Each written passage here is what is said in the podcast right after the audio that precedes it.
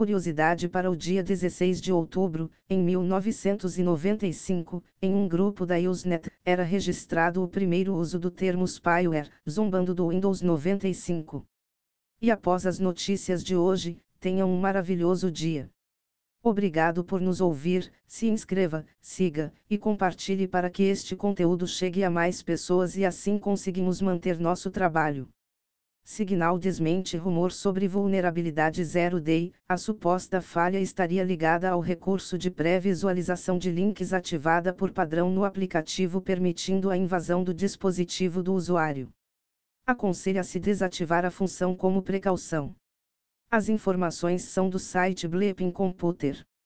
Renomado especialista em criptografia acredita que a agência de espionagem norte-americana estaria tentando enfraquecer nova geração de algoritmos pós-quânticos. Daniel Bernstein, da Universidade de Illinois Chicago, acusa o NIST, Instituto Nacional de Padrões e Tecnologia, de exagerar o nível de segurança do algoritmo Kyber 512, além de não esclarecer o grau de envolvimento da Agência de Segurança Nacional, NSA, no desenvolvimento desses novos padrões de criptografia.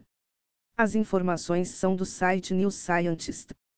IA prevê terremotos com 70% de precisão e uma semana de antecedência, apesar do grande avanço, a tecnologia, desenvolvida por pesquisadores da Universidade do Texas em Austin, emitiu oito falsos alarmes e não antecipou um terremoto durante os sete meses de testes.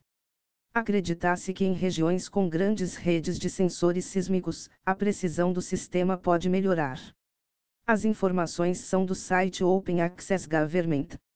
Apple vai atualizar iPhones dentro de embalagens lacradas. Um dispositivo especial aciona o iPhone, executa a atualização de software e desliga-o novamente, tudo sem fio. O sistema será instalado nas lojas físicas da Apple até o final de 2023. As informações são da Bloomberg.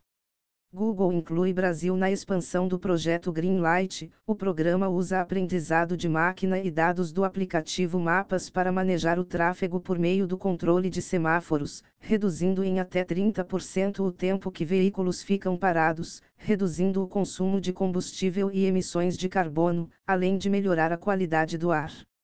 O Rio de Janeiro é a primeira cidade a participar. As informações são do site Engadget. Microsoft está desenvolvendo tecnologia para armazenamento de dados em lâminas de vidro. A tecnologia do Project Silica usa lasers para gravar terabytes de dados em pixels tridimensionais, voxels, de forma permanente e com longevidade de 10 mil anos.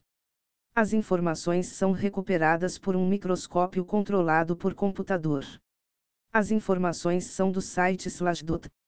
Índice TIOB mostra a linguagem C jogo da velha se aproximando de Java, se a atual tendência se manter, C jogo da velha passará o Java em popularidade em cerca de dois meses. As duas linguagens são usadas em domínios semelhantes e são concorrentes há mais de 20 anos. Em relação ao ranking geral, Python se mantém em primeiro lugar, seguido por C, C++. Java ocupa a quarta posição e C jogo da velha a quinta. As informações são do site da Tiobi. Se você gostou, deixe seu gostei, siga e compartilhe com seus colegas e amigos, para continuar a manter este canal. Muito obrigado, até mais.